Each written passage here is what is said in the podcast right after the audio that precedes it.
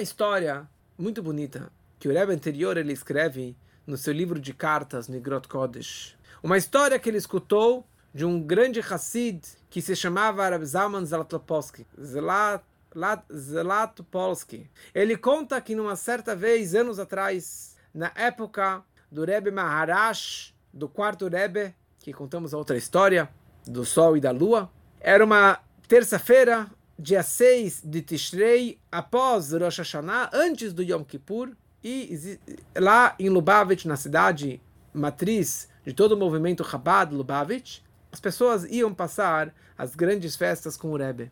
Mas muitas pessoas da cidade de Kishinov não conseguiram chegar. E eles chegaram só depois de Rosh Hashanah e perderam um grande discurso do Rebbe que ele falava em Rosh Hashanah.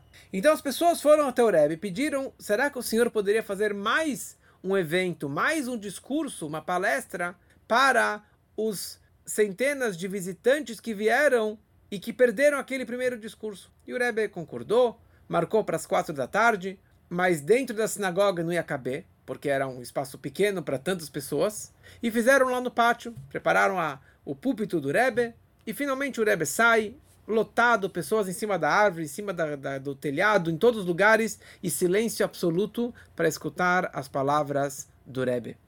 E o Rebbe começa falando um discurso, o Rebbe Marash, o quarto Rebbe, Shmuel, ele começa falando um discurso sobre esse Salmo 102. Tfilah le'anik yatov, uma prece de um oprimido quando se sente desfalecer e derrama em, ante o Criador a sua súplica. E todo mundo escutando as palavras sagradas do Rebbe e todo mundo super empolgado.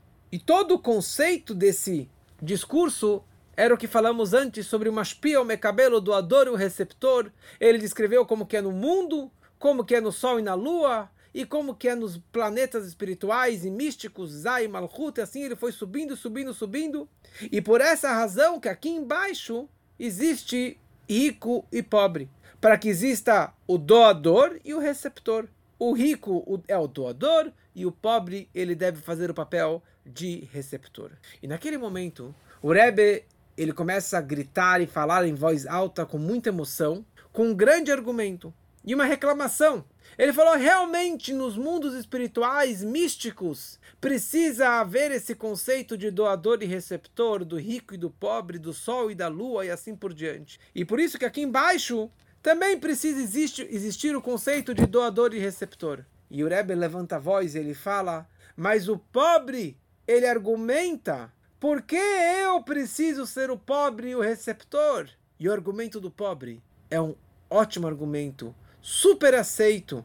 E naquele momento, todo mundo começou a chorar. O Rebbe começou a chorar e todas centenas de discípulos que estavam lá, estava todo mundo chorando.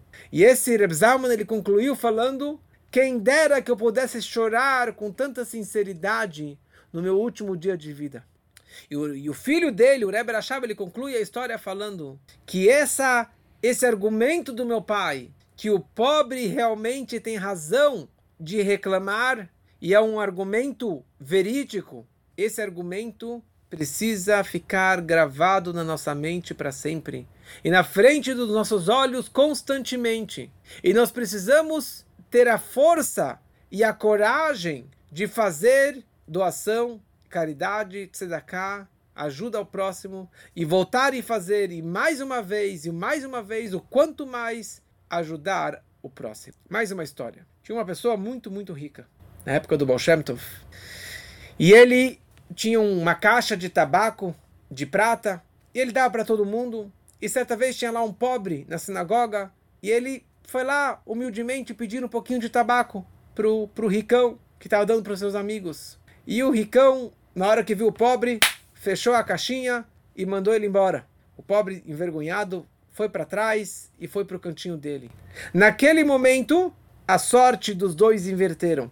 E a roda gigante virou. O, o rico começou a perder toda a fortuna, a tal ponto que ele perdeu tudo. E ele virou o mendigo que começou a esmolar e pedir caridade pelas portas e, e, e perambulando junto com os pobres da cidade. E aquele ex-pobre virou o ricão da cidade e ganhou na Mega Sena e começou a fazer e crescer e ter muito, muito, muito dinheiro. Certa vez esse rico estava perambulando pedindo doação.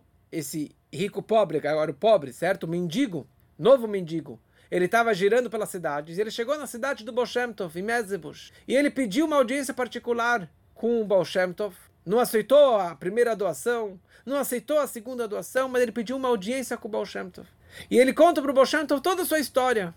E o Baal Shem Tov vira para ele e fala: Você se lembra que alguns anos atrás você estava dando tabaco para os seus amigos e você fechou o tabaco na frente daquele pobre coitado? Então, ele virou rico e você agora virou mendigo. E o cara começou a chorar e chorar e chorar. Falou, Rebbe, será que eu tenho alguma solução? E o Rebbe falou para ele, o Tov falou para ele, olha, você tem uma única chance. Se você for para o novo rico e pedir para ele um pouco de tabaco, e ele negar em te dar o tabaco da mesma forma que você fez com ele anos atrás, então a roda gigante vai virar novamente e você vai virar rico novamente e ele vai virar pobre novamente. Mas se não, se ele te der o tabaco, sinto muito.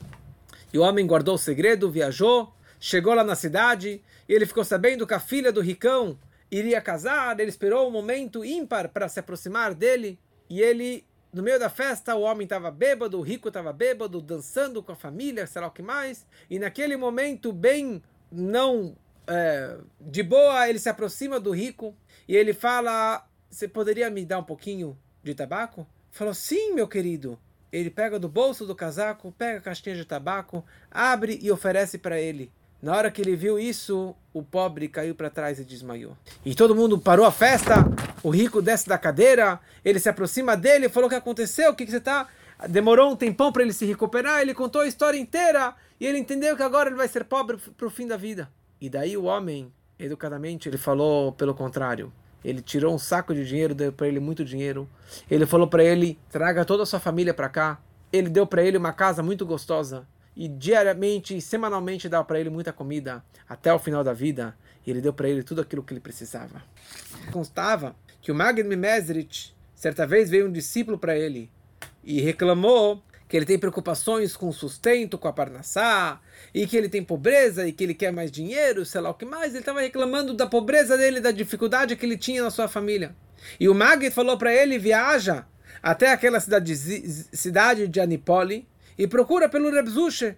Ele viajou até Anipoli, procurou pelo Rebzushe, ninguém conhecia ele. E aí ele chegou no subúrbio da cidade e ali tinha um, o Zushi, que era um professor de crianças, que na verdade era um grande tzadik, um grande aluno do Baal Shem Tov, do Magid.